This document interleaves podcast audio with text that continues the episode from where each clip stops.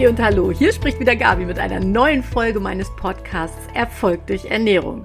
Ja, und ich freue mich total, dass du heute eingeschaltet hast und insbesondere freue ich mich darüber, dass ich überhaupt endlich wieder hier vor dem Mikro sitze und eine neue Folge des Podcasts aufnehme.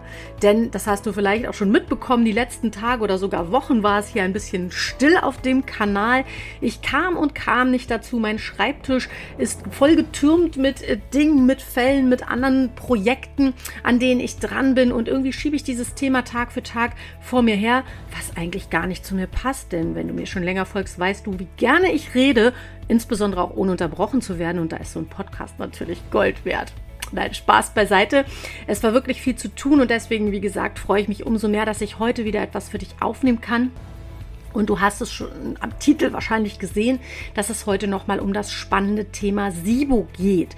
SIBO steht für Small Intestine Bacterial Overgrowth oder Overgrowth Syndrome. Das ist eine Dünndarmfehlbesiedlung, eine sehr fiese Dünndarmfehlbesiedlung, die interessanterweise immer bekannter wird, was mich sehr freut, denn man schätzt tatsächlich, dass ca. 80 bis 85 Prozent aller Reizdarmpatienten gar nicht austherapiert sind, sondern im wahrsten Sinne des Wortes im Darm verborgen die Ursache für ihre Probleme liegt, nämlich in Form einer Fehlbesiedlung. Ja, da sind also Bakterien fälschlicherweise gelandet, die da eigentlich nicht hingehören und die machen nun Symptome.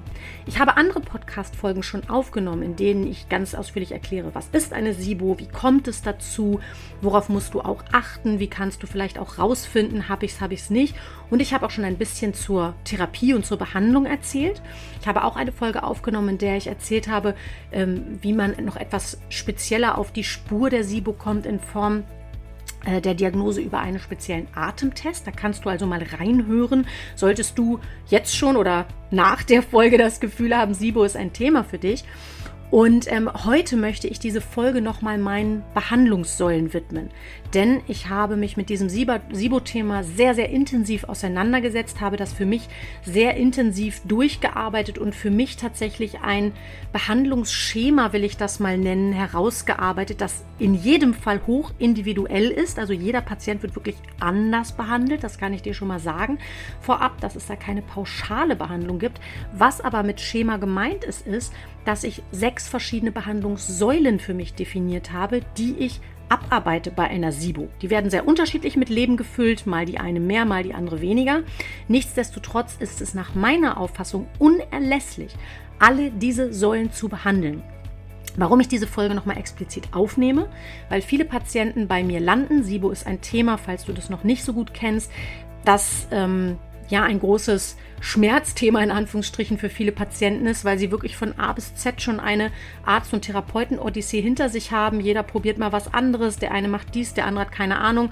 Der nächste stempelt das dann doch als Reizdarm oder psychosomatisch oder somatoform ab. Die Patienten sind häufig sehr, sehr frustriert. Die Betroffenen wissen sich äh, im Prinzip schon keine Hilfe mehr. Und am Ende des Tages gehen sie dann vielleicht bestenfalls mit irgendeinem Antibiotikum raus. Was erstmal schon ein Ansatz sein kann. Ich relativiere das nachher nochmal so ein bisschen. Reicht aber nicht aus. Das heißt, es müssen viele Sachen gleichzeitig passieren und bei der SIBO-Behandlung ist es vor allen Dingen wichtig, dass man den einen Schritt nicht nach, sondern vor dem anderen macht, weil man sonst die Probleme verschlimmern kann.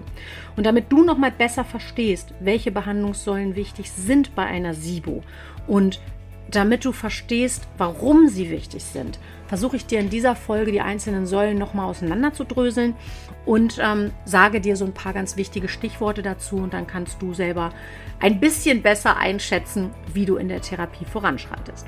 Ja, lange Rede, kurzer Sinn. Jetzt habe ich schon so viel gequatscht. Äh, jetzt lass uns gleich mal ins Eingemachte einsteigen. Und äh, ja, bleib bitte dran. Ich freue mich, wenn wir uns gleich wieder hören.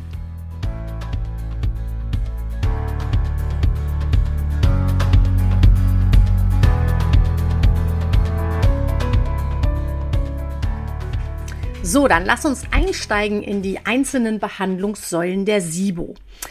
Vorweg, das ist jetzt nicht irgendein offizielles Behandlungsprotokoll, das ich irgendwo nachgelesen habe oder ähnliches, sondern es ist wirklich das Extrakt dessen, was ich in der Praxis ähm, für mich herausgefunden habe, für mich und meine Patienten vor allen Dingen und was sich aufgrund der physiologischen Besonderheiten der SIBO als sinnvoll herauskristallisiert. Ich werde dir die einzelnen Säulen kurz erklären und werde dir auch sagen, warum diese Säule wichtig ist und was du dabei beachten solltest sozusagen.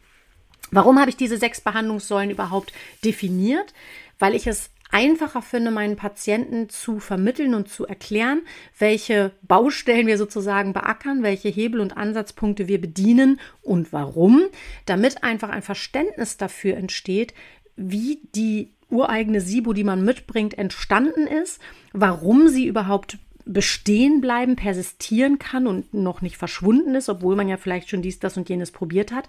Und welche Dinge man tatsächlich auf jeden Fall absolut tun oder absolut nicht tun sollte im Rahmen der Behandlung, bis die SIBO weg ist, damit sie überhaupt verschwinden kann. Denn das hatte ich schon angedeutet, wenn man eine SIBO, SIBO falsch behandelt, also manche Schritte vor den anderen macht oder überhaupt manche Schritte tut oder manche Präparate einsetzt, dann kann man die SIBO tatsächlich verschlechtern. Bei vielen anderen Erkrankungen ist es ja so, wenn man was Falsches in Anführungsstrichen tut, dann passiert einfach nichts. Bei der SIBO ist es leider so, dass viele, viele Dinge, die man sonst standardmäßig bei Darmbeschwerden tut, wie zum Beispiel ein Probiotikum geben, absolut nach hinten losgehen können. Deswegen die einzelnen Säulen und ähm, ja, starten wir doch am besten direkt gleich rein.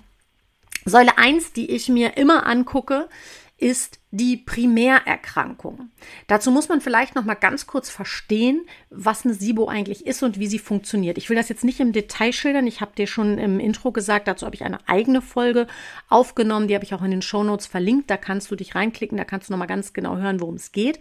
Wichtiger Fakt: eine SIBO, Small Intestine Bacterial Overgrowth, bedeutet, es haben sich Bakterien, die eigentlich im Dickdarm beheimatet sind, fälschlicherweise im Dünndarm angesiedelt.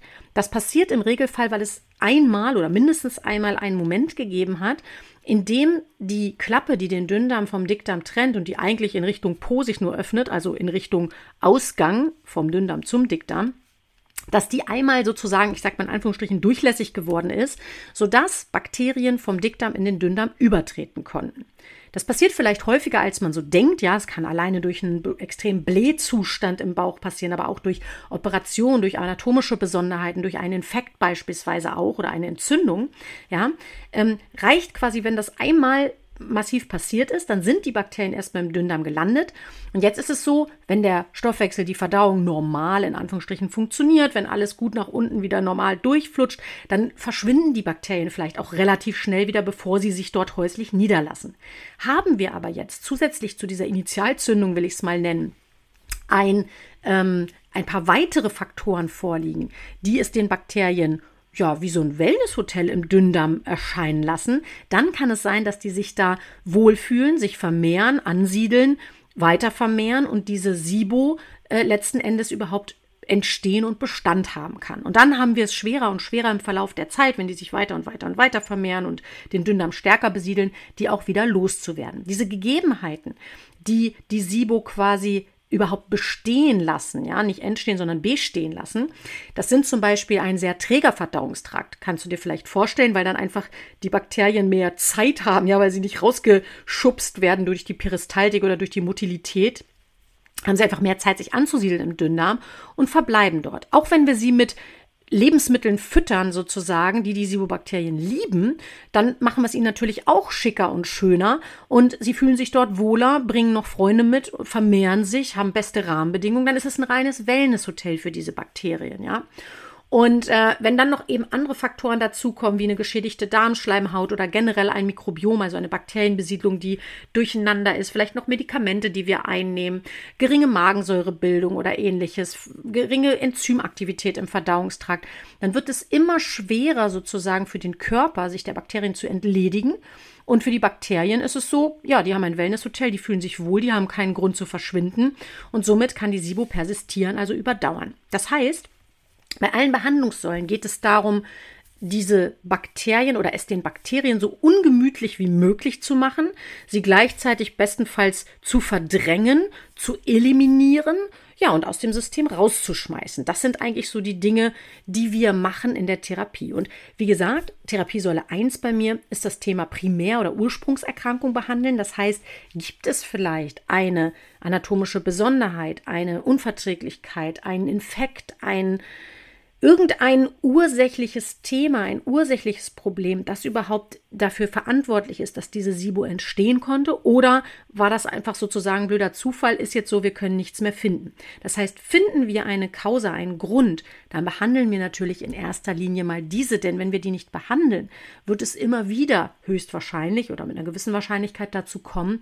dass diese SIBO-Bakterien übertreten können. Das heißt, dann können wir die natürlich versuchen zu eliminieren, rauszuschmeißen, aber wenn sie immer wieder kommen, kriegen wir das Problem nicht in den Griff. Das heißt, Therapiesäule 1, Primärerkrankung behandeln. Das heißt für mich in der Praxis eine sehr ausführliche Anamnese zu machen. Ich mache das immer so, dass ich mir wirklich eine Stunde Zeit nehme für die Fallaufnahme, dass ich wirklich mir alle Umstände der Erkrankung, wie fühlt sich's an, wie sieht's aus, seit wann ist das so, was kam zuerst, was kam dann, wie genau fühlt es sich an, wann ist es besser, wann ist es schlechter, dass ich mir das alles sehr ausführlich erzählen lasse, plus noch alles andere, was los ist. Also ich möchte immer Menschen behandeln und nicht einzelne Symptome oder Krankheiten. Das heißt, für mich ist immer wichtig, damit so eine SIBO auch vernünftig weggehen kann, dass ich verstehe, was ist denn sonst noch los. Von Kopf bis Fuß, von Haarausfall bis Fußpilz sozusagen will ich alles wissen, was los ist, auch schon was vielleicht vor der SIBO war war, was es für dicke Klopper in der Gesundheits- oder Krankheitsgeschichte gibt, sodass ich am Ende unseres Termins einen Zeitstrahl mir malen kann und wirklich mir genau aufmalen kann, eine Chronologie, was entstanden ist, bis wann du ein gesunder Mensch warst und wie das Ganze losgegangen ist. So fällt es mir leichter, zu verstehen, wann überhaupt das Problem angefangen hat. Dazu kommt für mich, dass ich natürlich im Zweifelsfall, je nachdem, was du mir erzählst, bestimmte Laborwerte erhebe, übers Blut, über den Stuhl, über Urin, über Speichel vielleicht, je nachdem, das ist dann sehr, sehr individuell natürlich, was ich vielleicht schon mal so für für ein Bauchgefühl diagnostisch habe, in welche Richtung das gehen kann. So, das heißt, wir versuchen die Ursprungserkrankung einzukreisen und zu behandeln. Die Behandlung selber ist natürlich super individuell, je nachdem, worum es geht. Zweite Therapiesäule ist für mich, ich nenne das mal Verdauung und Stoffwechsel reparieren. Das heißt, ich habe dir eben schon gesagt, ein großes Problem bei der SIBO, ich würde sagen, in meiner Praxis auf jeden Fall das statistisch relevanteste äh, Problem, ist eine geringe Motilität im Verdauungstrakt. Das heißt, da ist nicht genug Bewegung drin, nicht genug Schwung drin. Manche Patienten merken das in Form von Verstopfung, dass sie auch sagen, ja, mein Stoffwechsel ist total träge. Bei anderen ist das nicht so offensichtlich. Die haben trotzdem jeden Tag Stuhlgang, aber der Stoffwechsel ist trotzdem träge. Man kann, das klappt leider nicht immer, aber mal so einen rote Beete-Test machen, wenn man die verträgt, dass man mal drei, vier Knollen rote Beete isst und die hast du vielleicht schon mal gesehen, wenn du das ausprobiert hast, die färbt den Stuhl so ein bisschen dunkler rot, äh, ja. Und ähm, dass du mal guckst, wenn du die isst, wie lange dauert das, bis das wieder rauskommt, ja. Dass man mal so ein Gefühl dafür kriegt, wie schnell oder langsam läuft das denn so richtig mit der Verdauung.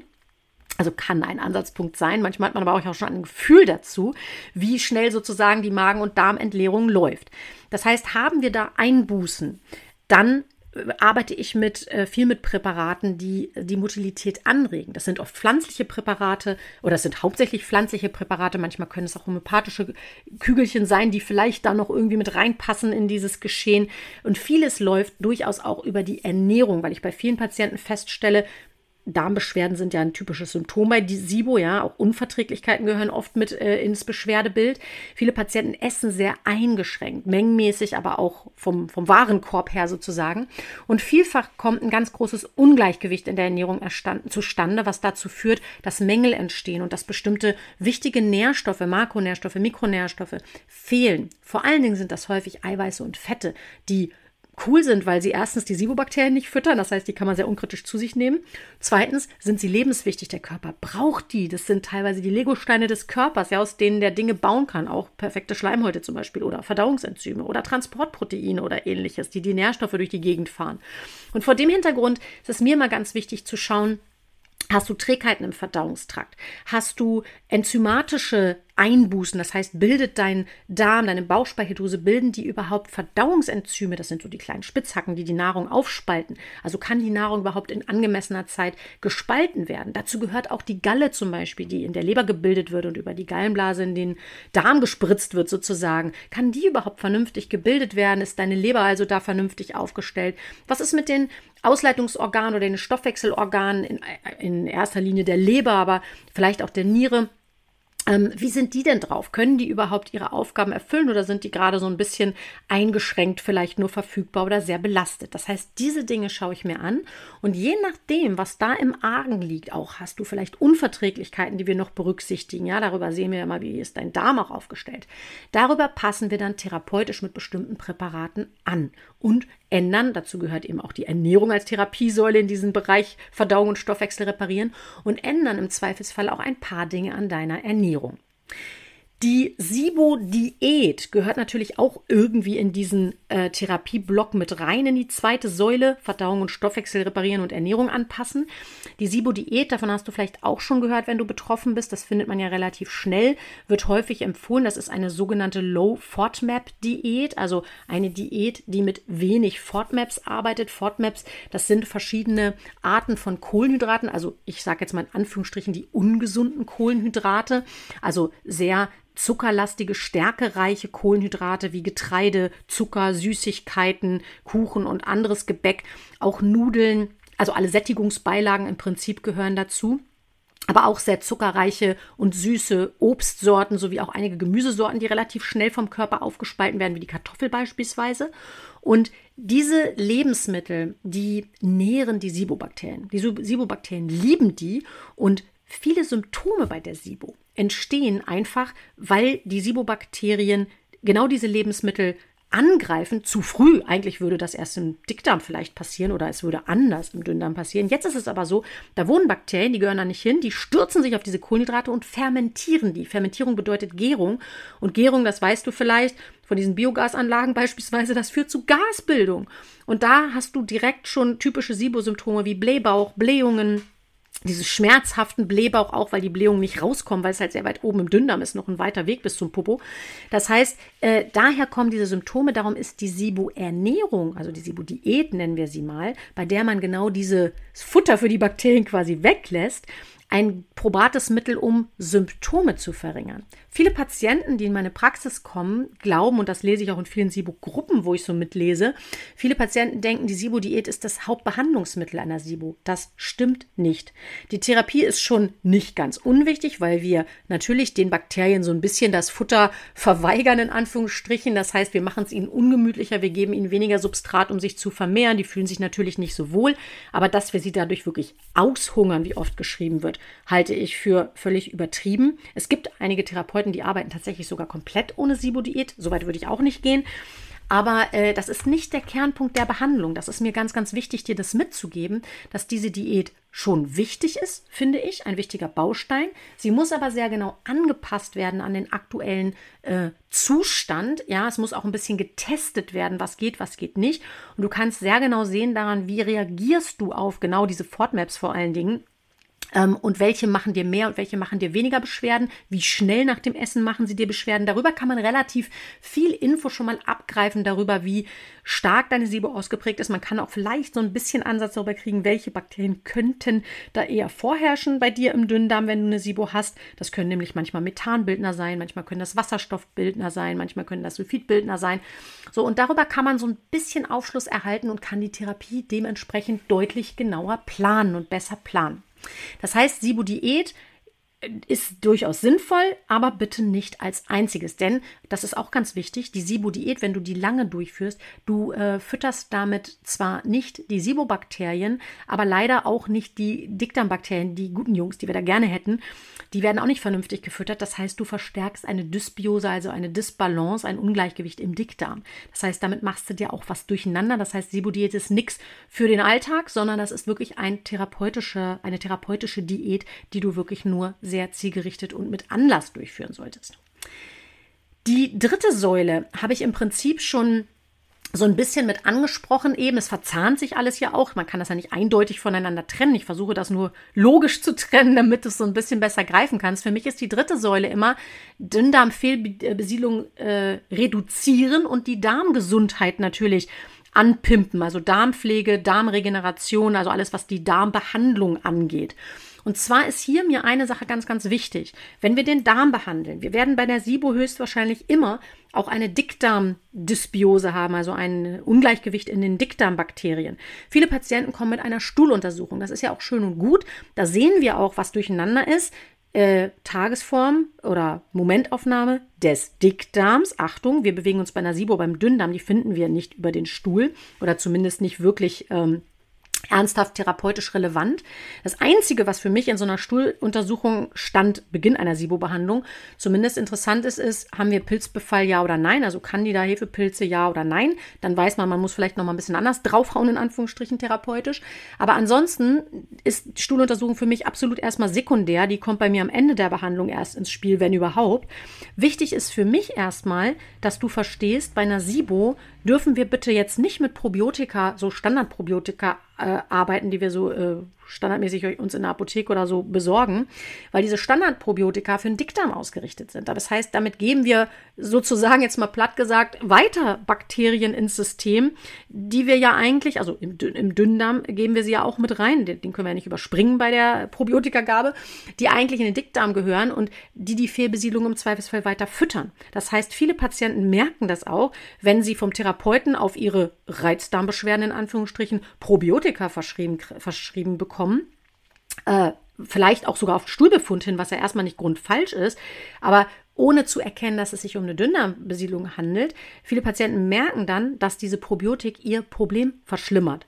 Wenn du sowas hast als Symptom, dann bitte nicht gläubig weiternehmen, sondern mal nachfragen, bitte das thematisieren oder auch selber dahinter kommen. Wenn es sich gut anfühlt, ist es oft gut und meistens sogar. Und wenn es sich nicht gut anfühlt, ist es meistens auch tatsächlich nicht gut. Das heißt, äh, bitte einmal hinterfragen, kann es daran liegen, dass entweder eine SIBO vorliegt, wenn du dein Probiotikum nicht verträgst, oder was auch häufig der Fall ist, eine Histaminintoleranz, weil da auch in den Standardprobiotika typische Bakterienstämme drin sind, die man dann auf gar keinen Fall nehmen sollte, wenn man eine Histaminintoleranz hat.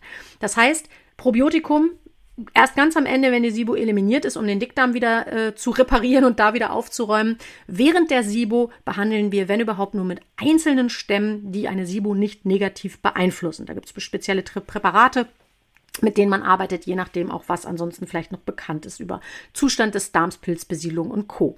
So, und dann geht es beim Darm darum, wie gesagt, zuerst bei einer SIBO den Dünndarm zu behandeln und danach, erst wenn die SIBO weg ist, den Dickdarm. Das heißt, SIBO im Dünndarm behandeln bedeutet, die Fehlbesiedlung zu reduzieren. Wie kriege ich das hin?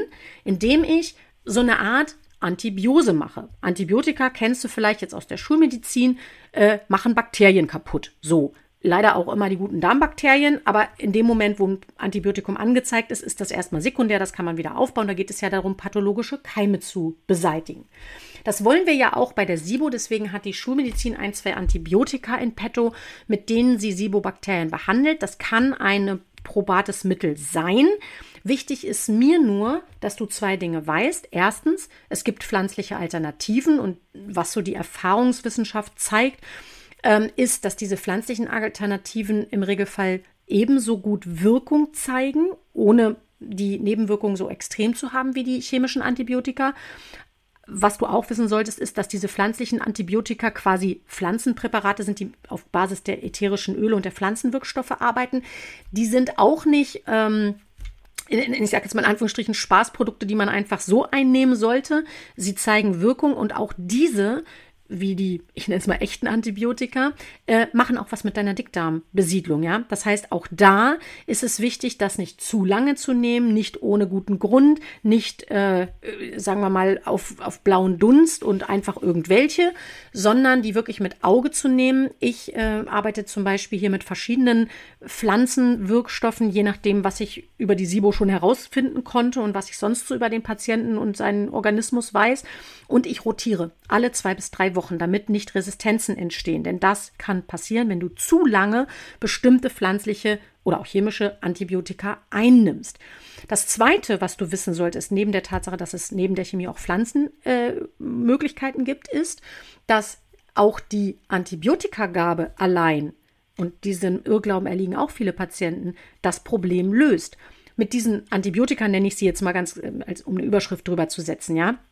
Damit eliminieren wir zwar Bakterien oder reduzieren oder eliminieren, ja, also mindestens mal reduzieren wir Bakterien, aber wir haben damit weder das Problem gelöst, wir haben keine Stoffwechsel äh, Reparatur in Anführungsstrichen betrieben. Wir haben nicht eine gute Versorgung mit Mikronährstoffen gewährleistet. Wir haben nicht gewährleistet, dass der Mist dann auch rausgeschmissen wird aus dem Körper. Das heißt, wir haben nur in Anführungsstrichen nur Bakterien platt gemacht. So, das reicht nicht aus. Viele Patienten denken ja, ich habe jetzt ein Antibiotikum, das reicht jetzt. Nee, das ist eine von verschiedenen Säulen. Ja, also bitte achte darauf, wenn mit Antibiotikum gearbeitet wird, egal jetzt ob schulmedizinisch oder pflanzliches Antibiotikum, dass parallel und nicht erst irgendwie danach oder so andere Maßnahmen noch äh, ergriffen werden, ja, um aufzuräumen im ganzen System und zu reparieren, nenne ich das jetzt mal. Die vierte Säule kommt damit auch eigentlich schon wieder direkt ins Spiel oder habe ich im Prinzip auch schon verzahnt angesprochen. Die vierte Säule ist für mich die Mikronährstofftherapie. Wenn du mir schon länger folgst, weißt du, dass ich darauf immer rumreite, weil ich immer sage, nur ein Körper, der gut versorgt ist und der wenig Stress hat, den wir es also an so vielen Stellen wie möglich so einfach wie möglich machen, der kann auch fit, gesund, vital und bombastisch drauf sein. Das heißt, wenn dir wichtige Baufunktions- und Reparaturstoffe fehlen, Kofaktoren auch für die Entgiftung beispielsweise, für die Darmschleimhautreparatur, für die Bildung von Enzymen, von Transportproteinen, von Körperzellen, dann kann dein Körper nicht reparieren, ja, dann kann er nicht optimal funktionieren. Das kannst du dir vorstellen wie in einer Firma, in der die Hälfte der Mitarbeiter krank ist und dann wurde außerdem irgendwie nur halb so viel Druckerpapier geliefert und dann fehlen auch die Teile für die Produktion äh, im produzierenden Unternehmen. Wie will denn dieses Unternehmen äh, vernünftig die 100 Prozent seiner Produktivität aufrechterhalten? Das geht nicht. Dann wird automatisch was passieren? Der Chef oder der, der Dispatcher sozusagen, der da das Sagen hat, der Projektmanager, wird sehr genau gucken, was ist da an Ressourcen Ressourcen und wird die Kernaktivitäten zunächst mal, damit die Firma quasi überlebt im wahrsten Sinne des Wortes, äh, in den Fokus nehmen. Und genauso macht es dein Körper. Der wird mit den Ressourcen, die da ist, sind, wird er das Bestmögliche daraus machen. Erinnere dich bitte immer, gerade wenn du SIBO betroffen und total frustriert vielleicht bist, dein Körper ist dein bester Teampartner. Der will ja, der kann nur gerade nicht. Das heißt, wir gucken in der Therapie, so mache ich das zumindest in der Praxis, wie kann ich ihn bestmöglich so unterstützen, dass er wieder schnellstmöglich in seinen Turn kommt und wirklich wieder auf 100% Produktivität gehen kann, ja? Und die Mikronährstoffe, damit meine ich sowas wie Vitamine, Mineralstoffe, Spurenelemente, Mengenelemente, sekundäre Pflanzenstoffe, vielleicht auch Entgiftungsparameter, ja? Das sind wichtige, wichtige Stoffe, die man übers Blut sehr gut bestimmen kann. Nicht mit den drei Werten, die man so bei so einem normalen Checkup alle drei Jahre bekommt. Da siehst du fast gar nichts. Ich hatte das in anderen Folgen schon mal gesagt, bei mir in der Praxis so, da mache ich so roundabout 45 bis 50 Werte. Da hast du von Vitamin D über Blutbild, Leberwerte, Nierenwerte, Schilddrüsenwerte, Zuckerwerte, Kohlenhydrat, äh, Eiweiß, Fettstoffwechsel bis hin zu ähm, verschiedenen Mineralstoffen, intrazellulär und extrazellulär, hast du da einen ganz, ganz großen Überblick. Auch das Glutathion als Entgiftungsparameter ist mit dabei. Und da äh, kannst du so kostentechnisch pro Jahr würde ich das einmal machen. Also ich mache es für mich so und für viele Patienten, weil man einfach präventiv auch gut versorgt und eingestellt ist und informiert ist vor allen Dingen, wie es um einen steht sozusagen. Das kannst du kostenmäßig mal roundabout mit 300 bis 350 Euro veranschlagen, was ja eine Hausnummer ist. Aber wenn ich mir überlege, was ich für mein Auto immer so an Inspektion und Ölwechsel bezahle hm, da muss ich sagen, ist mein Körper mir doch deutlich mehr wert und ähm, dann ist das schon wieder ein vertretbarer Preis dafür, dass ich dann einfach weiß, äh, wie kann ich agieren, wenn da Mängel sind ne? und worauf kann ich mich hier einstellen. Und man bekommt ja auch ein wirklich gutes Gefühl dann dafür, wenn man das mal zwei, drei Jahre lang gemacht hat, was für Trends sich sozusagen im eigenen Körper so entwickeln und wie man dann auch vielleicht merkt, wenn schon ein bestimmter Mikronährstoff sich dem Mangel nähert, ja, weil man dann einfach die Symptome auch besser zuordnen kann zum Versorgungsstatus. Das heißt, Mikronährstoffe Mikronährstofftherapie steht für mich immer ganz weit vorne auch in der SIBO-Behandlung, damit Heilung wirklich stattfinden kann. Die fünfte Säule, Ausleitung und Entgiftung, habe ich schon mehrfach im Grunde auch mit angesprochen, als ich vorhin schon sagte, Stoffwechsel reparieren, dazu gehören auch die Leber und die Niere. Das sind gleichzeitig große Ausleitungs- und Entgiftungsorgane, genau wie die Haut, die Lungen beispielsweise auch, der Darm gehört auch mit dazu. Das heißt, diese Organe schaue ich mir natürlich auch genau an, einmal über die Anamnese, aber eben natürlich auch äh, übers Blut, über den Stuhl, je nachdem, was ich da genau wissen möchte, aufgrund meiner Vermutung und deiner Geschichte. Und was ich mir im Blut eben dann auch mit anschaue, sind so bestimmte Entgiftungsparameter neben den bestimmten Vitaminen und Mineralstoffen, die es als Kofaktoren braucht. Eben auch zum Beispiel besagtes Glutathion für die Phase 2 Entgiftung. Denn wenn dein Körper auch hier nicht über die geeigneten Taxis in Anführungsstrichen oder Transporter, Ankopplungsstoffe verfügt, um den Mist, der in deinem Körper produziert wird im Stoffwechsel oder durch die Zufuhr von irgendwelchen Alltagsgiften, ja, wenn er die nicht ausleiten kann, wenn er die nicht rausfahren kann aus dem Körper oder zu den Ausleitungs- und Entgiftungsorganen bringen kann, sodass die dann übers Pipi oder über den Stuhl den Mist rausschmeißen können, ja, dann reichern sich vielleicht irgendwelche Toxine im Körper an, machen deinen Stoffwechselträge verschlacken vielleicht auch dein, ich sag mal verschlacken unwissenschaftlich, dein Bindegewebe für nicht nur zu Zellulite und unreiner Haut, sondern machen auch eine große Trägheit in deinem Stoffwechsel, die wir ja gerade beseitigen wollen. Das heißt, Ausleitung und Entgiftung ein riesengroßes Thema, was man über Mikronährstoffgaben, pflanzliche Mittel die unterstützen und natürlich Flüssigkeit sowie die Ernährung hervorragend aber hochindividuell unterstützen kann. Das heißt, auch hier nochmal für dich vielleicht eine wichtige Info. Ausleitung und Entgiftung ist nicht das gleiche wie Entsäuern. Entsäuern ist auch nicht gleich Entsäuern, sondern Entsäuern ist so ein Wischiwaschi-Begriff, der alles Mögliche beinhalten kann. Auch Präparate technisch ist da nicht immer dasselbe angesagt. Das heißt, Entgiftung ist wirklich ein hochindividuelles Thema, was man auf Basis einer kompletten Analyse überhaupt erst angehen kann und sollte, um den Körper nicht zu belasten, sondern zu entlasten. Ja, und meine sechste Therapiesäule klingt immer so lapidar, weil jeder weiß, dass Stress doof ist. Das geht es nämlich um Entstressung, den vegetativen Ausgleich und das Nervensystem. Und jeder winkt ab und sagt so, ja, ja, weiß ich, Stress habe ich auch und hm, hat doch jeder. Ja, richtig, das macht es aber irgendwie nicht besser. Wichtig ist, dass du verstehst, dass bei Stress, also erstmal, dass Stress vielgestaltig ist. Das ist mir wichtig. Das sage ich ja auch immer wieder. Stress ist nicht nur dieses Manager-Termin-Hopping-Deadline. Oh nein, der Chef äh, es eilig. Oh, ich muss äh, heute länger arbeiten und Überstunden machen sondern Stress ist alles, was deinen Körper, Körper, Geist und Seele übermäßig fordert. Also von Terminhopping über emotionalen Stress, Stress mit dem Partner, Ärger mit den Kindern, Mobbing, irgendwas, worüber du dir Sorgen machst, was groß in deinem Kopf irgendwie Arbeitsspeicher verbraucht, weil du ständig darüber nachdenken musst. Auch Dinge, ähm, ja, vor denen du Angst hast oder sowas auch wie zum Beispiel chronische Erkrankungen oder ja, ein Reizdarm in Anführungsstrichen, also ständige Übelkeit oder Blähung. Das ist alles Stress für für deinen Körper. Auch Mikronährstoffmängel sind Stress. Chronische Krankheiten sind Stress. Ähm, auch zum Beispiel was blödes Essen, was deinen Körper anstrengt, das ist auch Stress. Das heißt, immer wenn dein Körper im Stress ist, Stress macht doof, dazu habe ich auch mal eine eigene Folge aufgenommen, was Stress mit deinem Stoffwechsel macht, kannst du gerne mal reinhören. Da erzähle ich nämlich, dass Stress dich echt doof macht. Bei Stress bist du sofort im evolutionären Tunnel, bist in der Steinzeit und dein Körper schaltet einen bestimmten Teil des Nervensystems ein, das ist der Sympathikus, unser Stressnerv. Das ist auch erstmal cool, weil dadurch dein Körper in Alarmbereitschaft äh, versetzt wird, denn bei Stress geht es bekanntermaßen, versetzt, versetzt dich zurück in die Steinzeit um Leben oder Tod dass das heutzutage meistens Gott sei Dank nicht mehr so ist. Das hat dein Körper da erstmal nicht so direkt mitgeschnitten, wenn du es ihm nicht über bestimmte entstressende Maßnahmen nochmal schon beibringst. Und äh, wie gesagt, das ist ja eigentlich ganz gut, dass dein Körper diese Maßnahme ergreift, denn er versucht gerade dein Überleben zu sichern. Was ein bisschen blöd ist, wenn wir jetzt an Sibo und Verdauung denken, dass der Stressnerv genau der Nerv ist, der nicht fürs Verdauungssystem zuständig ist. Das ist nämlich sein Gegenpart, der Parasympathikus, unser Ruhenerv, der Chillnerv, der Rest and Digest Nerv. Der steuert unseren Verdauungstrakt an. Nur wenn der auch mal Zeit hat, aktiv zu werden, der muss nicht immer aktiv sein. Es ist so ein, ein ständiges Auf und Ab und mal ist es der eine und mal ist es der andere, dann ist alles schick und fein, wenn alles so im wilden Wechsel, im Ausgleich und in der Balance ist. Wenn aber der, nur der Stressnerv gefühlt äh, dominiert und der Parasympathikus, der Ruhenerv, gar keine Anteile mehr so richtig kriegt oder nur ganz wenige, dann kann dein Verdauungstrakt nicht richtig arbeiten, weil der gar nicht richtig angesteuert wird. Das heißt, viel Motilitätsstörung, also äh, Trägheit im Stoffwechsel, kommt durch Stress. Davon mal abgesehen, das ist bei SIBO jetzt nicht so das Thema, dass dann der Fetteinbau gefördert wird und die Regeneration gehemmt und so weiter und so fort und viel mehr Mikronährstoffe verbraucht. Auch alles blöd, ne? Aber bei der SIBO geht es ja primär erstmal um dieses Be Bewegung, Motilität, Peristaltik-Thema. Und die Peristaltik wird gesteuert vom Ruhenerv. Das heißt, es ist ganz, ganz wichtig in der Therapie, insbesondere wenn mein Patient abwinkt, ähm, hier Methoden zu finden und ein kleines Werkzeugköfferchen auch zu schnüren, durch das Entstressung möglich wird. Ja?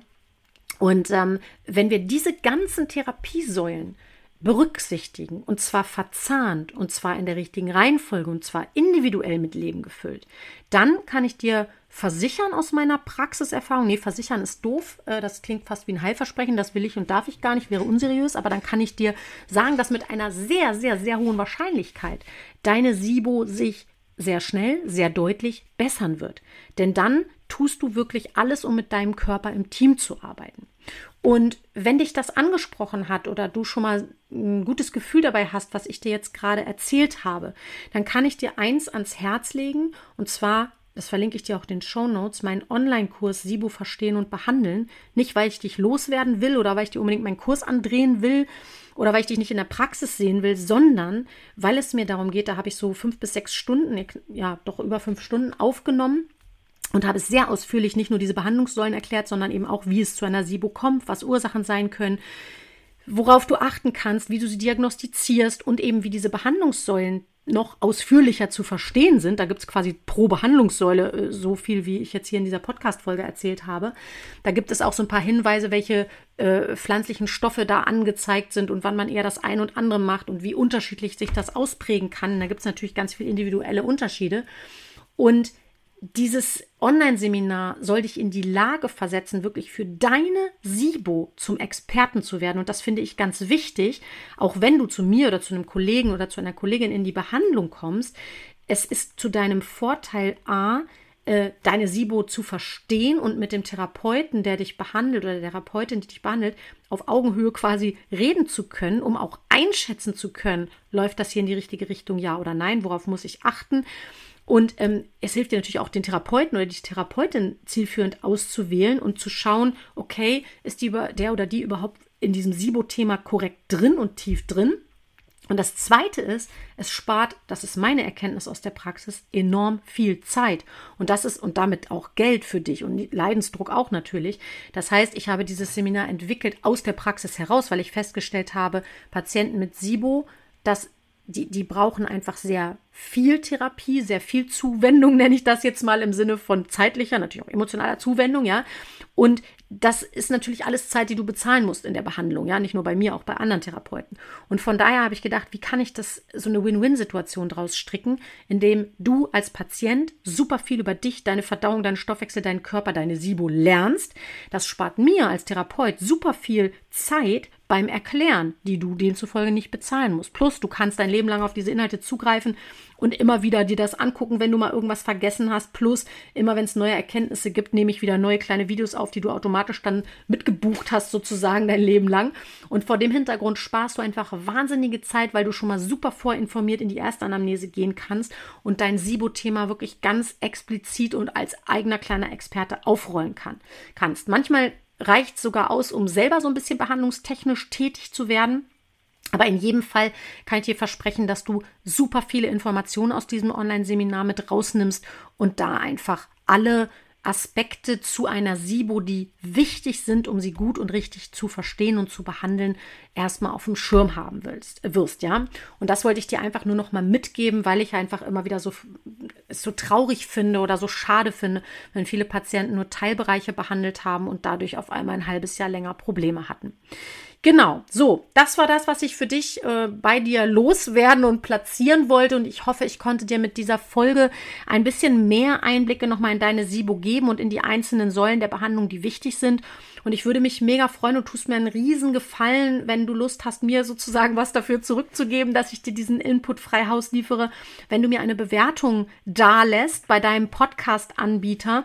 Das würde mir mega weiterhelfen, einfach diesen Podcast bekannter zu machen, da auch äh, bei anderen Nutzern ein gutes Gefühl zu hinterlassen, sozusagen. Das heißt, wenn du mich da gerne unterstützen möchtest, bin ich dir mega, mega dankbar.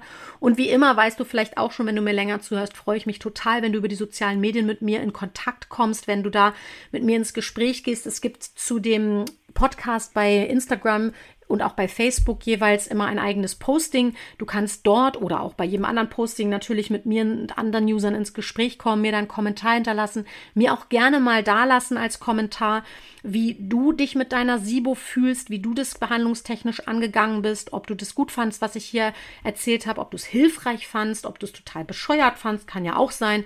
Ich kann das ja immer nur raten, wenn ich nichts von dir höre. Und von daher freue ich mich total, da von dir zu lesen. Und ein Hinweis noch, und dann sage ich dir auch gleich Tschüss. Ich habe ähm, über Facebook eine eigene Gruppe Sibo Reizdarm gegründet. Auch da lade ich dich herzlich ein. Ich verlinke die in den Show Notes, weil wir da die Möglichkeit haben, uns auch in der Community, auch unter Betroffenen insbesondere, aber auch unter Therapeuten, die in diese Gruppe Lust haben, mit reinzukommen, äh, sich nochmal auszutauschen, sich gegenseitig zu unterstützen und einfach auch Erfahrungen zu teilen. Denn das ist ja auch ein großes Problem. Diese Sibo ist noch nicht sonderlich bekannt, äh, erforscht und verbreitet. Und je mehr wir uns austauschen, wir Therapeuten, aber auch Therapeuten mit Patienten, desto mehr Infos können wir sammeln, die uns auch im weiteren Verlauf natürlich helfen, diese bescheuerte Dünndarmfehlbesiedlung möglichst schnell und effizient und zielführend zu behandeln. Also, wie auch immer, lange Rede, kurzer Sinn. Ich freue mich, auf jedem Kanal von dir zu hören, zu lesen, dich vielleicht auch mal live und in Farbe zu sehen und ja, mir bleibt jetzt noch dir ein wunderschönes Wochenende oder eine wunderschöne Woche, je nachdem, wann du das hörst, zu wünschen. Und ähm, ja, wir hören uns bestimmt nächste Woche wieder. Ich sende dir ganz liebe Grüße. Mach's gut, deine Gabi.